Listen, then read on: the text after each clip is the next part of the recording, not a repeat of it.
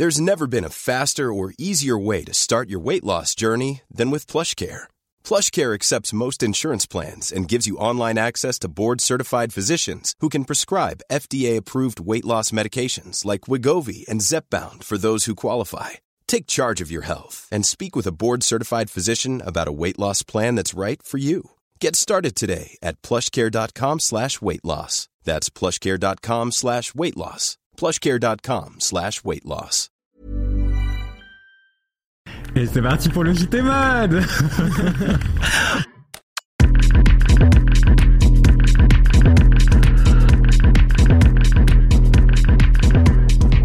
Bonsoir, bonsoir. Hello. Salut. Happy New Year, everyone. Bonne année Bonsoir, bonsoir, je m'appelle Anthony Vincent, je suis journaliste mode pour Mademoiselle et bienvenue dans le JT Mode, l'émission qui déconstruit les étiquettes, qui va dans les coulisses de la mode pour tout vous expliquer. Et aujourd'hui j'ai deux invités très spéciaux, à savoir Christelle Bakima et Grégory Hassan. Est-ce que, vous voulez... Et, Est-ce que vous voulez bien vous présenter brièvement pour les gens qui nous rejoignent euh, ladies first. Ah waouh, ok. Euh, salut, donc moi je m'appelle Christelle, j'ai 26 ans, euh, j'habite à Paris, je travaille euh, dans la mode mais aussi dans la tech. Euh, et j'ai plein de side projects par-ci par-là, mais je, suis- je suis super contente d'être là et j'ai hâte qu'on discute un peu avec euh, les deux personnes à côté de moi. Ok, on va parler de mode évidemment. Et toi Grégory Hassan Alors, bonsoir, je m'appelle euh, Grégory Assad, donc je suis designer. Et je crois que c'est tout? C'est déjà beaucoup De mode, oui. De mode, d'accord, ok, c'est déjà beaucoup. On va parler de tout ça, on va apprendre à vous connaître plus en détail au fur et à mesure de l'émission. Euh, bonsoir, bonsoir aux personnes qui nous rejoignent dans le chat. Bienvenue, bienvenue. On ça vient de commencer, on est ensemble jusqu'à 21h. N'hésitez pas à poser vos questions, à faire vos remarques. On vous lit, on vous écoute, on va vous répondre. Euh, et puis on va démarrer tout de suite par un petit tour de l'actualité du mois euh, dans l'industrie de la mode. Qu'est-ce qui s'est passé dernièrement? S'il y a des choses qui vous ont marqué, moi perso, c'est Emily in Paris saison 3. Euh, Est-ce que vous avez regardé cette série? Euh, oui, On peut j'ai dire les comm- termes. J'ai commencé à la regarder euh, ben, dernièrement en fait parce que c'est vrai qu'à la base c'est pas quand j'en ai entendu, en- quand j'en ai entendu parler pardon c'est pas quelque chose qui m'a intéressé dès le début. Je trouvais que c'était un peu cliché et un peu au premier degré en fait. Et puis euh, j'ai essayé parce que bon j'aime bien essayer aussi de nouvelles choses donc j'ai essayé, j'ai regardé et j'ai regardé une saison ou deux d'ailleurs et euh, j'ai trouvé ça hyper cool en fait finalement hyper fun. euh, Vraiment, je, je, je, je m'attendais pas à ça. Et puis bon, faut aussi dire que c'est quand même une vitrine, euh, vitrine vivante en fait. Cette série, en fait, on attend toujours de savoir euh, ce qui va être porté, quelle marque va être mise en avant. Euh, voilà, donc c'est, franchement, je trouve que c'est hyper cool. Et surtout pour les pour les marques et les jeunes designers. Justement, est-ce que tu reconnais les marques et les jeunes designers qui apparaissent dans la série? Oui, euh, souvent. De toute façon, euh, moi, en général, je reconnais peu importe la série que c'est, même si c'est quelque chose qui est pas forcément euh, basé sur la mode ou quoi. C'est vrai que j'ai j'ai souvent l'œil pour reconnaître les marques. Après, pas forcément la saison ou euh, la collection exacte, mais euh, ouais. Et c'est assez cool finalement parce qu'on se dit ah ben ça nous fait en fait un espèce d'exercice, euh, un exercice Ouais. pardon. de- Reconnaissance visuelle, ça c'est quoi? Ah, Ça c'est grave, grave. Et toi, Christelle, tu regardes ou pas? Euh, moi, je regarde pas du tout, euh, pas par snobisme en vrai, mais parce que je regarde presque aucune série. Genre, je suis vraiment la dernière dans les séries. Euh, et euh, mais c'est intéressant que vous posiez cette question parce que moi, justement, E- Emily in Paris, je l'ai connue par la mode en fait. Enfin, je l'ai connue par des comptes mode, euh, des gens qui repartageant, qui repartageaient en disant, euh, je crois que c'était la première saison, genre, c'est quoi ce styling, euh, telle pièce et telle pièce alors qu'elle est hyper forte. Pourquoi c'est, enfin, Mm. et du coup, je trouvais ça assez drôle. Et donc, j'ai pas du tout regardé la série, mais je peux quand même vous dire ce qui se passe.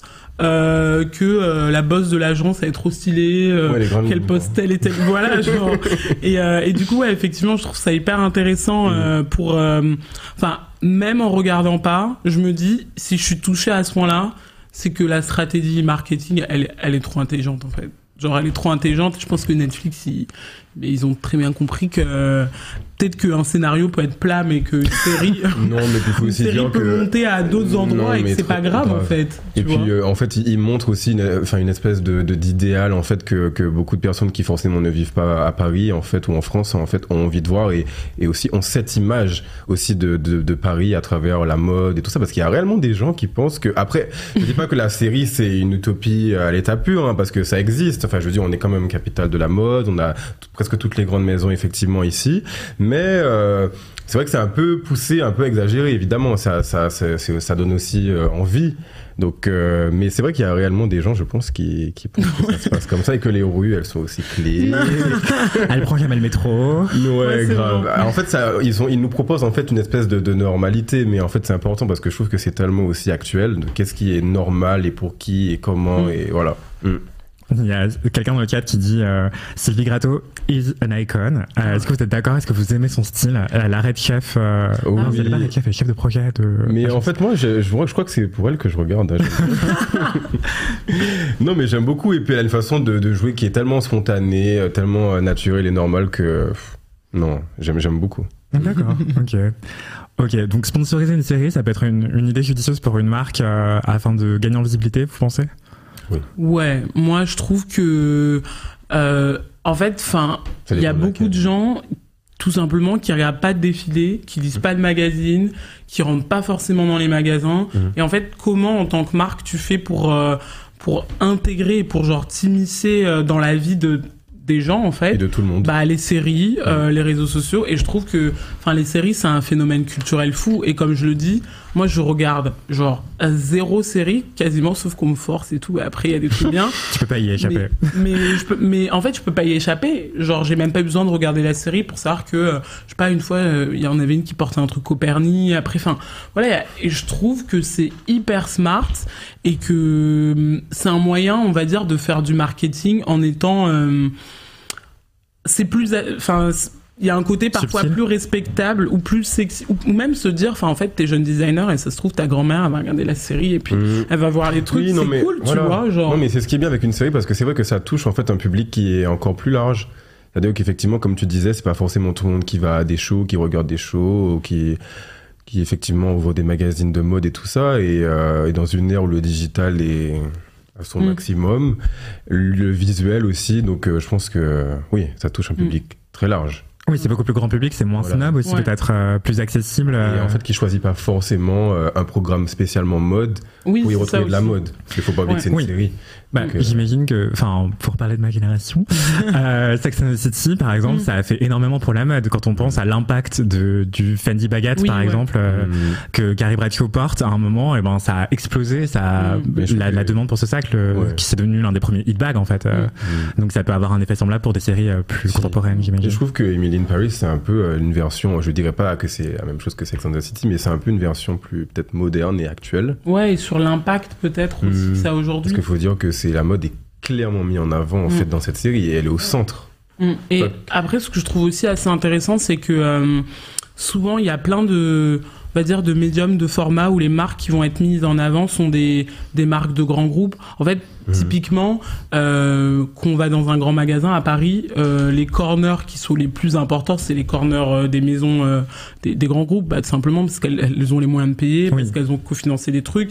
Et du coup, je trouve ça assez intéressant qu'en fait, dans une série comme ça qui soit autant regardée, Mhm. elle ne soit pas que hijackée par des grandes maisons. Bien sûr, il y a des pièces qui sont aussi des grandes maisons, enfin c'est très clair, mais je trouve qu'il y a un équilibre qui est assez important laissé aux jeunes designers et Mhm. que c- je trouve que c'est important parce que parfois il n'y a pas assez de choses qui sont faites pour euh, bah, la promotion des jeunes designers et en fait c'est un peu euh, genre euh, allez-y faites-vous connaître faites-vous connaître mais genre Ouais, mais- comment Ah, et euh, après voilà c'est pas pour dire que tous les jeunes designers sont dans Emily in Paris non plus ouais. mais je trouve ça bien en fait euh, d'avoir aussi cette ce- envie ce- et- cette envie là de de pousser d'autres qui sont pas forcément mis en avant de la même manière quoi. Ouais. Vous pensez que c'est plus dur aujourd'hui de se faire une place dans la mode euh, que pour la génération de designers euh, Et Je comme- sais pas si c'est plus dur. C'est vrai qu'en fait aujourd'hui, je trouve qu'il y a énormément de personnes qui, qui font de la mode ou qui se disent faire de la mode. Parce que c'est vrai qu'à l'époque, euh, je ne pense pas qu'il y avait euh, cette explosion en fait euh, créative, euh, créative pardon, de, de, de designers ou de, de stylistes ou autres. Mais c'est vrai qu'aujourd'hui, j'ai l'impression qu'il y a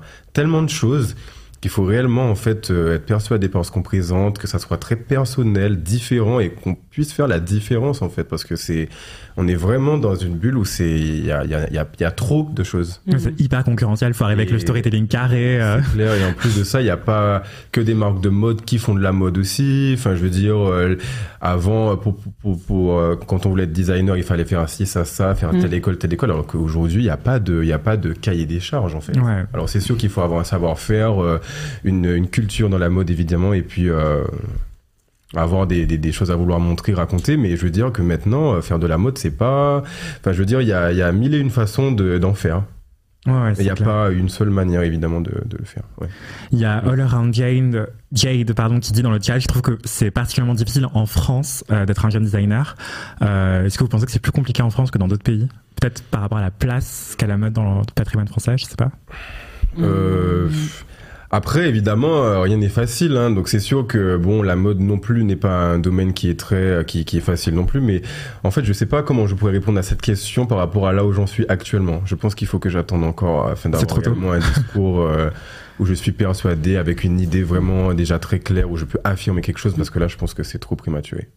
Et toi, Chris Bah, moi, je suis pas du tout jeune designer, mais euh, j'en connais et j'en coach entre guillemets certains, euh, parfois avec l'IFM et tout. Et je pense que la spécificité de la France, en fait, c'est que comme c'est une industrie, enfin c'est un pays dans lequel euh, les groupes ont un poids hyper important. Les groupes de luxe les- les comme groupes de luxe LVMH, comme Kering. LVMH, Kering, Richemont, Richemont, etc. En fait, moi, pour, je trouve que pour être designer, l'une des qualités les plus importantes, c'est être dans un espace dans lequel on nous laisse s'exprimer créativement avant de venir trouver une proposition commerciale pure. Et en fait, en France, il y a beaucoup de ça, je trouve, ben, tout simplement parce que les groupes, ils sont là. Donc en fait, euh, bien sûr qu'on a envie de trouver le remplaçant à chaque fois, mais c'est ce qui fait aussi que ok, nos grands groupes sont français, mais à la tête de nos maisons patrimoniales, c'est pas des jeunes designers français en fait, parce que c'est, je trouve, pas des gens qu'on a appris à qui on a appris à s'exprimer euh, d'une manière assez particulière pour aller chercher au plus profond d'eux-mêmes et après de l'inclure dans une proposition créative. Donc je pense que c'est aussi ça la difficulté, mais en France ça bouge un peu, je trouve, Oui. et, et ça n'empêche que c'est pas parce que euh, au sein des maisons patrimoniales c'est pas des jeunes designers français qui sont nommés qu'il y a pas de jeunes créations en France. Je trouve vraiment qu'il y a une jeune création qui est hyper dynamique, mais qui se trouve pas forcément, enfin qui ne trouve pas forcément ses marques et son ascension ici qu'il le trouve d'une autre manière ou qui genre va enfin un peu faire euh, des, Des chemins de traverse. des chemins de Bien sûr, traverse après, et- tout dépend du, du, du style euh, Oui. aussi de, de création, à qui ça plaît, Mm. quelle clientèle aussi qui est visée. Je pense qu'il y a tout ça aussi, hein, parce qu'il y a aussi une séduction, euh, un jeu de Ouais. séduction en fait qui entre en, qui rentre en jeu. euh, ouais, tout à fait. Ouais, faut trouver, prendre le temps de trouver son aussi public. de- ouais. Le présenter, de le promouvoir et avec même des, des petits moyens ou voire pas du tout, il y a Mm. toujours une toujours un moyen de pouvoir s'exprimer. Justement, euh, j'allais vous parler de- d'une toute autre actu, c'est la mort de Vivienne Westwood. Est-ce que pour euh, une créatrice de sa génération, c'était plus facile d'imposer sa marque, par exemple? Hum, alors Facile, je sais pas. En fait, je dirais pas facile parce que de toute manière, moi, je trouve ça toujours assez incroyable les gens qui qui vont monter une marque ou une maison et qui et qui vont y rester et, et- et ça va les genre perdurer après eux. Enfin, quand on sait ce que ça demande la créativité, euh, genre euh, tout le temps, les saisons, même si elle est entourée, elle a été entourée par une équipe, etc. Mais genre, elle a continué à, à, incarner sa marque jusqu'au bout. Et euh, en fait, pour plein de gens, je me dis toujours qu'on aime ou qu'on n'aime pas. Je sais pas si les gens se rendent compte de ce que ça demande, Mhm. de genre de de, de Oui. de soi-même et même, enfin. Moi, je pense pas forcément que c'était plus facile, mais je pense que peut-être qu'à son époque, il y avait aussi peut-être un truc, vraiment ma vision d'aujourd'hui, mais peut-être plus candide en fait, en tout cas au départ, parce qu'il n'y avait pas forcément ce truc de voir tout ce qui est fait partout dans le monde. Donc tu te dis pas forcément que la concurrence, elle est là, là, là, il faut que je m'adapte, mon business plan, il faut que je trouve des gens. Oui.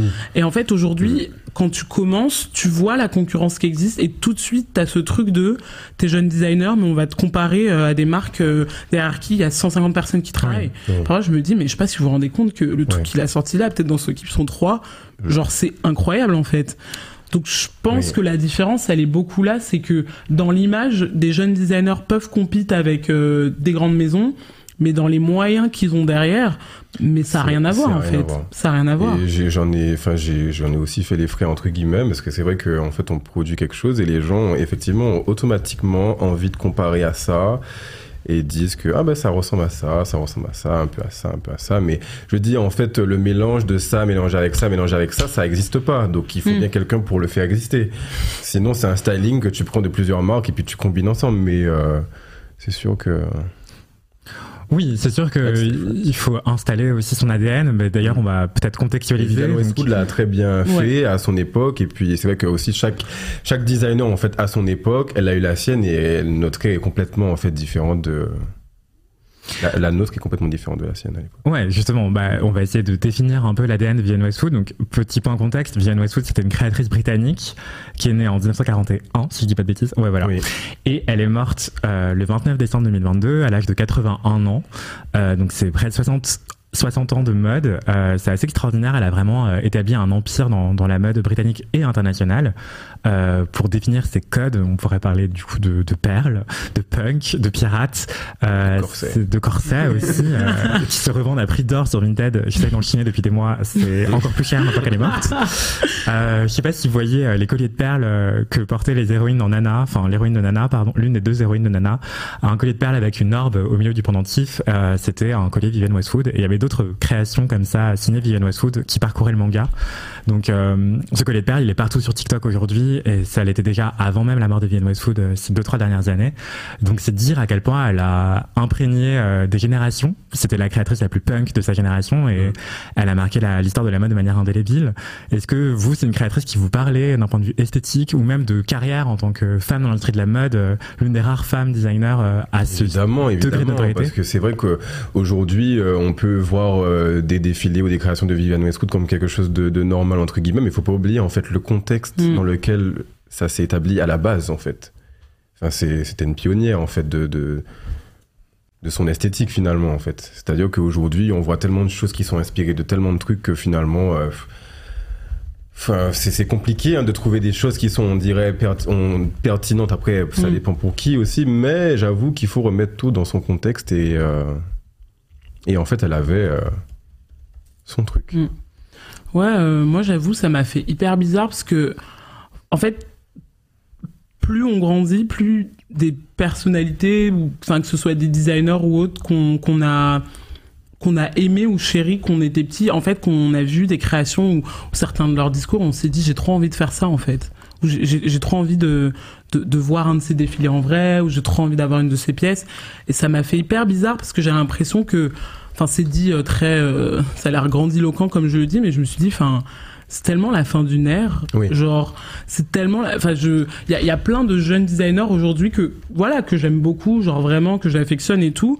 Mais je me suis dit, enfin, limite ce truc de, en fait, qui pouvait s'asseoir à sa table, de dire, non, mais vraiment, genre de dire, enfin, à la fois d'avoir une entreprise qui est une multinationale et qui vend aussi plein de trucs, euh, goodies et tout, enfin, des produits d'appel et tout, mais aussi de se dire, enfin, en fait, moi, je suis anti-fashion, en fait, moi, je suis, euh, en- enfin, en fait, à la fois, c'était un paradoxe parce que tu Elle dis, était hyper engagée. euh, parce que, genre, hyper engagée, et tu te dis, enfin, mais j'ai trop envie que ce soit ma grand-mère et tout, genre, elle va m'apprendre à tout brûler, trop bien. Oui. Et en même temps, t'as ce truc de, moi, moi, franchement, je me suis posé la question, comment, comment tu fais pour voir ta marque grandir? En fait, une marque ou une entreprise qui grandit, forcément, ça devient mastodon, ça te dépasse, ça fait forcément des choses en lesquelles toi tu croyais pas forcément Oui. et dans lesquelles tu te reconnaissais pas. Mais c'est peut-être aussi ce qui a fait que plein de gens se sont reconnus dans son discours. Enfin, en gros, euh, sa marque a une force de frappe et de communication telle que des gens qui en avaient rien à faire de la mode se disaient ah mais en fait trop cool moi j'ai trop des valeurs punk j'ai Oui, trop parce des que ça de- s'arrêtait pas à, à, à- à des vêtements Ouais. en fait et à, et à du design en soi. En fait, ça allait plus loin que ça. Et, euh, Il y avait toute une philosophie, les engagements Mm. politiques. euh, Mm. C'était une personnalité aussi euh, sociale, quoi. Enfin, là, Ouais. je vous montre à l'écran des images de- d'un défilé, l'une de mes collections préférées, euh, Vivienne Westwood, printemps-été de 1995. Euh, voilà. Pour euh, vous qui nous regardez. Et, euh, mais moi, je me rappelle aussi dans les années 80-90, je voulais trop les, les bottines pirates. Ah que Ketou oui. se portait trop Ça, bien et c'est- tout. c'est- la pièce forte. je me rappelle lookbook.nu Imagine the softest sheets you've ever felt. Now imagine them getting even softer over time. That's what you'll feel with Bowl and Branch's organic cotton sheets. In a recent customer survey, 96% replied that Bowl and Branch sheets get softer with every wash. Start getting your best night's sleep in these sheets that get softer and softer for years to come. Try their sheets with a 30-night guarantee. Plus, get 15% off your first order at bowlandbranch.com. Code BUTTERY. Exclusions apply. See site for details. Les années euh, 2010. Tout le monde les avait. Tout avait ça. Genre, Tout le moi, monde je suis en les mode, oh, j'en veux trop. J'ai J'ai une 14 ans. qui les a en marron clair. euh, C'est le moment de les revendre si jamais. Ouais, et c'est des pièces qui sont encore plus belles aujourd'hui parce qu'elles vieillissent bien et elles sont Mm. encore plus stylées comme ça, avec la patine et tout. Euh, donc qui pouvait s'asseoir à la table de Vivienne Westwood euh, Vous pensez à qui Dis-donc dans le chat, vous, si vous avez des idées, euh, qui est du même niveau À sa que table Westwood Ouais. Chez elle? Par exemple, mais qui avait le même level de notoriété, de puissance, d'intérêt euh, d'un point de vue design euh? Bah, sur un, une esthétique totalement différente, mais un état d'esprit qui correspond. euh, pour moi, il y avait Alexander McQueen. Donc, c'est pas du tout les mêmes. Enfin, ils ont été contemporains, mais ils sont pas du tout nés à la même époque. Mais je trouve qu'il y avait aussi euh, un propos dans le vêtement et de ce qu'on dit. Et en fait, les deux, je pense, étaient autant. euh, genre passionnés de mode mais qu'au fond enfin la mode c'est un prétexte pour dire d'autres choses que vous voulez peut-être pas entendre d'une autre manière je pense que la mode euh, Ouais, en fait, t'as as cette capacité d'appeler des gens, tu vois, genre, tu leur parles avec un vêtement, tu leur parles avec une collection. Viviane Westwood, euh, enfin, elle avait toujours des mises en scène dans ses défilés, ceux de la fin un peu moins, mais euh, genre dans les C'était plus elle, de toute façon. voilà, c'était plus elle et tout, mais voilà, le défilé que tu montres là, enfin, tu vois, il y a un truc, c'est des gens, c'est pas juste des mannequins, c'est des, des- des personnes qui incarnent et tout. Tout à fait. Et, et je trouve que chez McQueen, il y avait un truc euh, très, enfin, pas, pas très similaire, mais en fait, c'est des, des gens où je me Oui, dis. ils étaient vraiment dans la démonstration Ouais. et même Mugler par exemple. Mm. Thierry Mugler. Monsieur Thierry Mugler. Et euh, parce qu'en fait, c'est, je trouve que c'était vraiment une époque où on était au John Galliano à l'époque euh, Ouais. de, enfin, chez Dior. Enfin, c'était beaucoup des défilés qui étaient dans la démonstration et dans le spectacle, des choses vraiment euh, spectaculaires avec des attitudes qui étaient vraiment exagérées. Du drama. Ouais. Beaucoup de drama. tout ce qu'on aime. Ok, donc euh, Westwood va beaucoup, beaucoup nous manquer. Euh, mais sa, sa maison continue. Maintenant, le directeur artistique de la maison, c'est son mari. C'était déjà le cas depuis euh, plusieurs années déjà. Donc euh, voilà, vous pouvez continuer à acheter du Vivienne Westwood si le cœur vous en dit. Euh, Est-ce que vous avez des questions, des remarques? En tout cas, dans le chat que je regarde tout de suite, euh, il y a All Around Jade qui demande est-ce que Grégory va nous présenter une collection pour la Fashion Week Homme à venir? C'est la Fashion Oh, Week wow. Homme qui est à la fin du mois en fait, donc euh, demain. non, d'accord, dommage. Et toi, Chris, peut-être? Non, moi je, moi, je, moi, je sais rien. Moi, je commente en fait. Je Non, mais la prochaine collection arrive, mais euh, elle sera pas, elle sera pour l'année 2023, mais euh, les dates ne sont pas encore euh, fixées. pour Ok, l'instant. Mais ok. euh, en 2023, on aura, on aura une collection. Oui. On adore ce teasing, on va, on va en parler un peu plus tard encore. Il y a l'Audi78 qui dit euh, Jean-Paul Gaultier, s'asseoir à la même table que Vivienne Westwood. Ouais, J'y ouais. pensais aussi, j'ai pas dit, mais oui.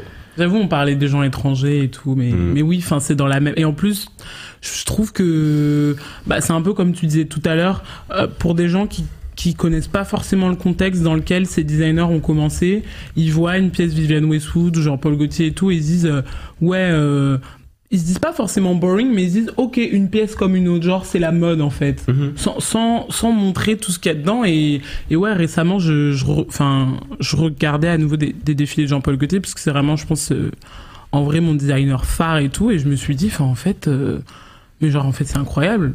Enfin, le, le, le, le, le- genre ce qu'il a fait, ce qu'il a continué à faire, et, et, et le et ce qu'il a dit à travers plein de ses défilés. Et je trouve que justement, on reparlait des jeunes designers et tout.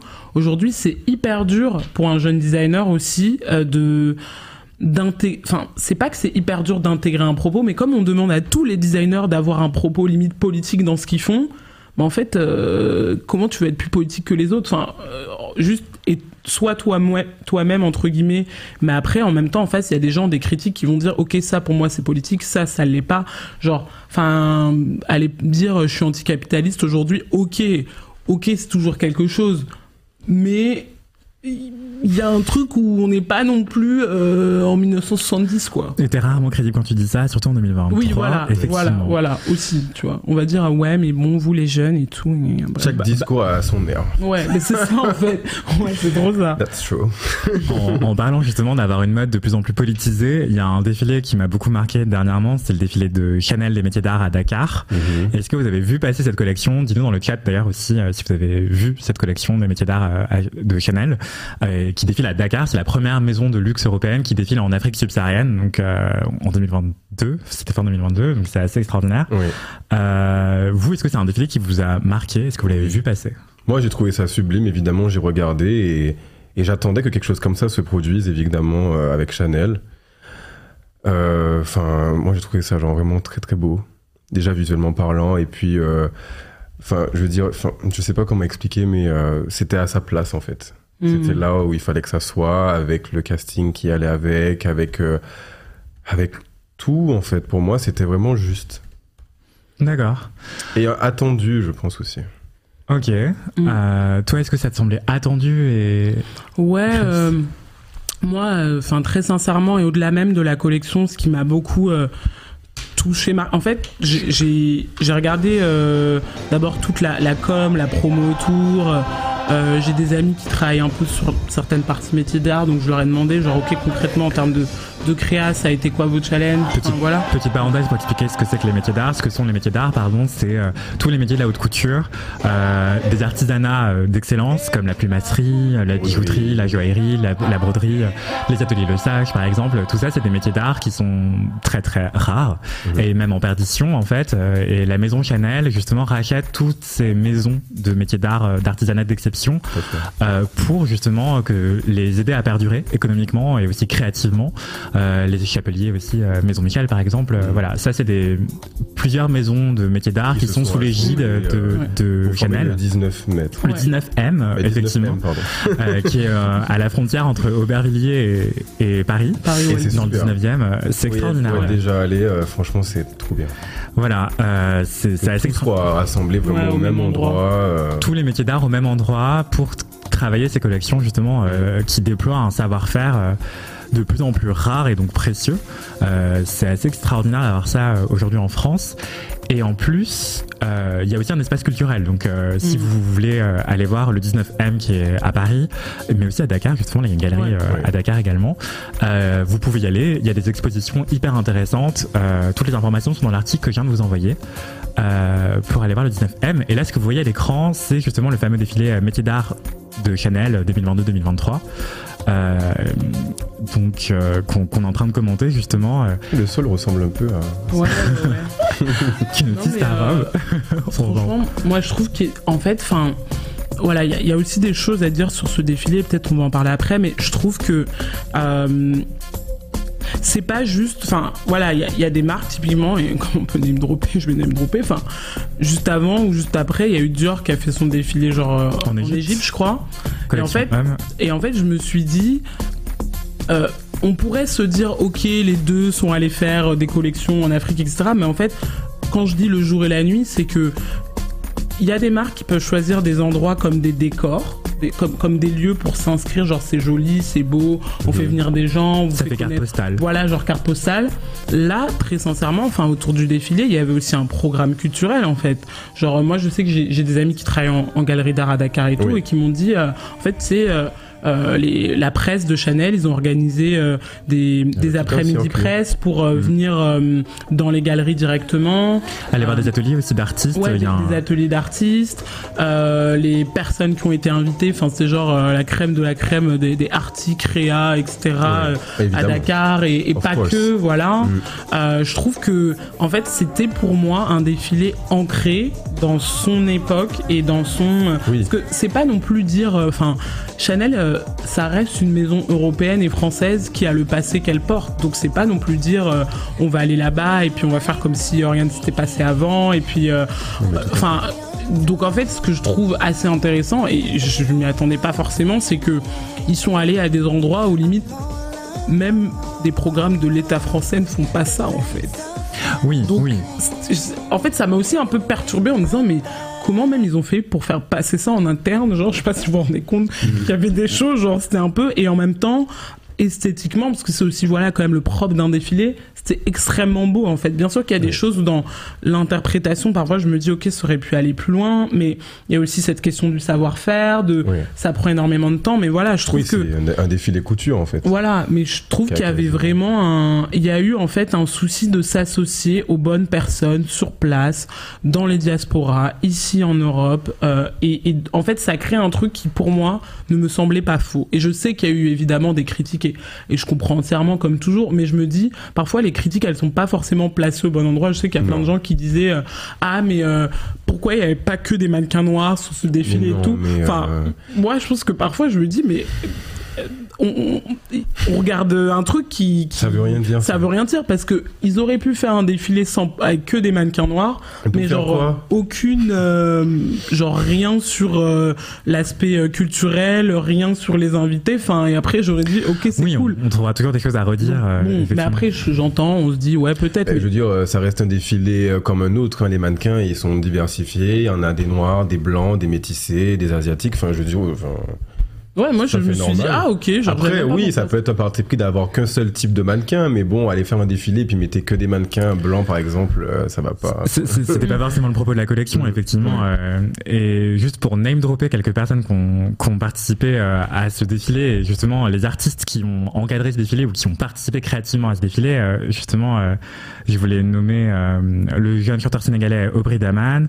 Euh, Il y a aussi la, euh, des danseurs de l'école des Sables, qui est une, qui est une école de danse euh, à Dakar, euh, au Sénégal, euh, qui a été fondée par la franco-sénégalaise euh, Germaine Aconi. Euh, voilà, et donc on trouve aussi beaucoup, beaucoup de. On parlait du programme culturel, il y a euh, plusieurs galeries qui ont été euh, investies, et il y a aussi des rencontres philosophiques, littéraires Mhm. qui ont été mises en place. Euh, donc voilà, il y a eu des dialogues notamment avec euh, la romancière Marie Ndiaye. ouais. Euh, donc c'est vraiment euh, une programmation culturelle extrêmement riche qui invitait les invités euh, d'Europe. Oui. C'était qui invitait des hôtes depuis l'Europe. Voilà, c'est un peu plus euh, élégant dit comme ça. Euh, à ne pas juste regarder un défilé qui dure 10 minutes, hein, faut, faut se le dire, Mm. mais justement de s'installer plus longuement dans dans la ville afin d'apprendre à mieux connaître euh, Dakar et, et le Sénégal et pas juste faire un, un voyage ponctuel justement euh, découvrir la, la créativité de, de Dakar et ouais C'était un package. Ouais, et, euh, et même ce que je trouve un peu assez intéressant, après j'ai fait plein de recherches plein de trucs, parce que franchement ce défilé m'a obsédé, genre moi je trouve comme ça, j'ai des obsessions, je commence à chercher des trucs, enfin bref. Et en fait il se trouve que un des stylistes qui a énormément participé à, à- à la, la mise en place de défilés, donc c'est, euh, je sais jamais comment on prononce, mais Euh, genre le, les- le les- Jenk ou le... Kianke Ouais. le Kianke Voilà, et en fait, c'est un ami de longue date de Virginie Viard. Et euh, je, je vais pas parler pour savoir, mais je pense qu'il y a aussi un truc vraiment véritable de, en fait, t'es ami depuis très longtemps avec quelqu'un. Très certainement, je pense que ils sont, parce que lui, il va souvent à Dakar aussi, donc euh, il y a aussi ce truc de une, une amitié genre de 20 ans, en fait.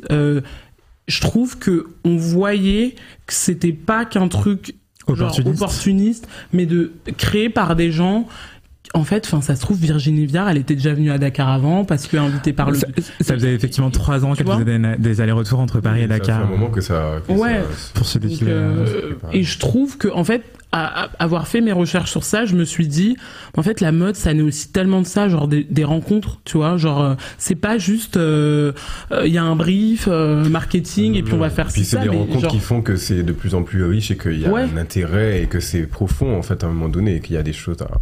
à dire et Ouais. ouais, à raconter, ouais. Mm. Voilà. Petit point contexte, Virginie Viard, c'est la directrice artistique de la maison Chanel euh, depuis le décès de Karl Lagerfeld.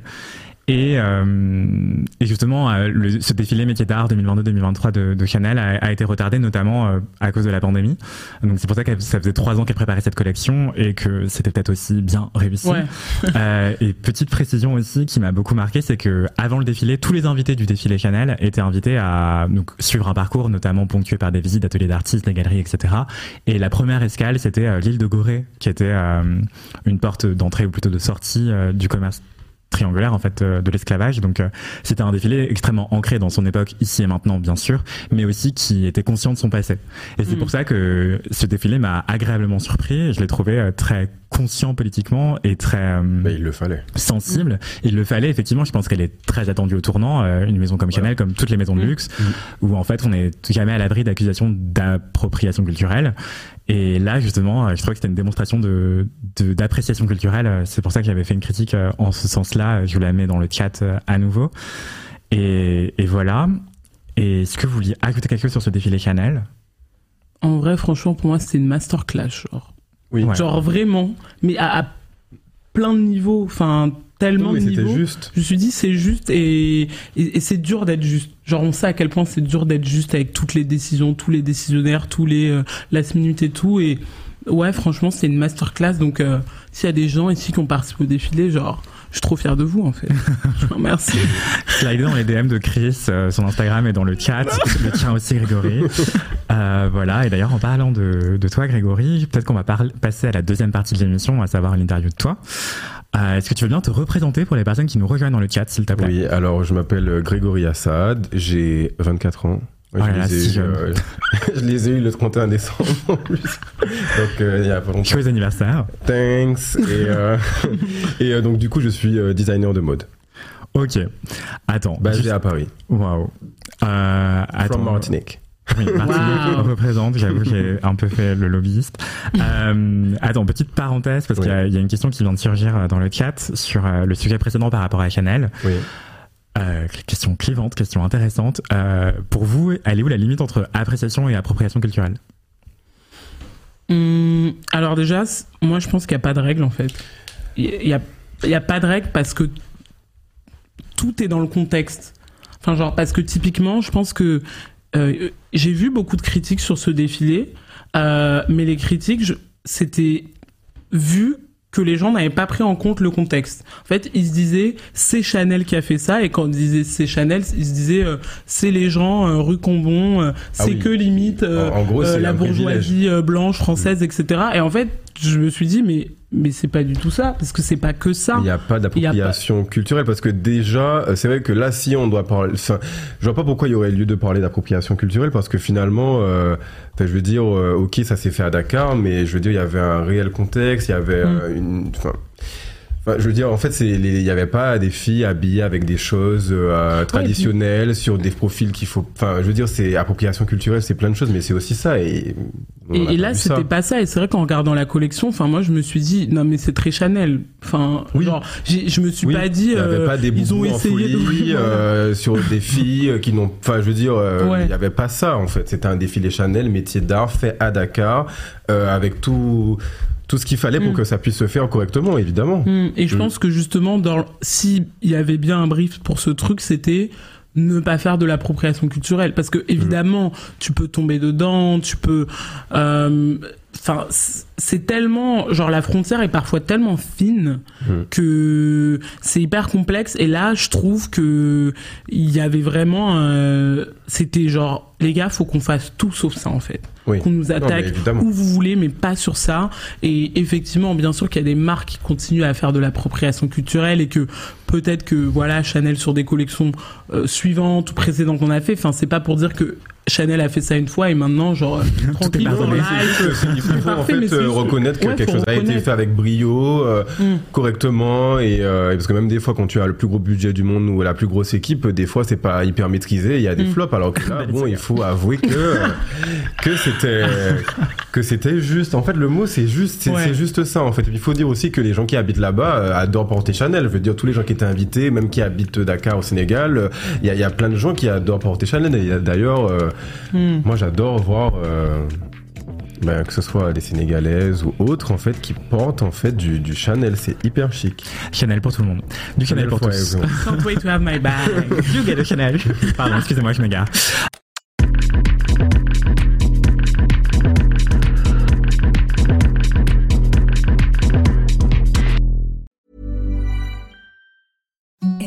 The softest sheets you've ever felt. Now imagine them getting even softer over time. That's what you'll feel with Bowl and Branch's organic cotton sheets. In a recent customer survey, 96% replied that Bowl and Branch sheets get softer with every wash. Start getting your best night's sleep in these sheets that get softer and softer for years to come. Try their sheets with a 30-night guarantee. Plus, get 15% off your first order at bowlandbranch.com. Code BUTTERY. Exclusions apply. See site for details.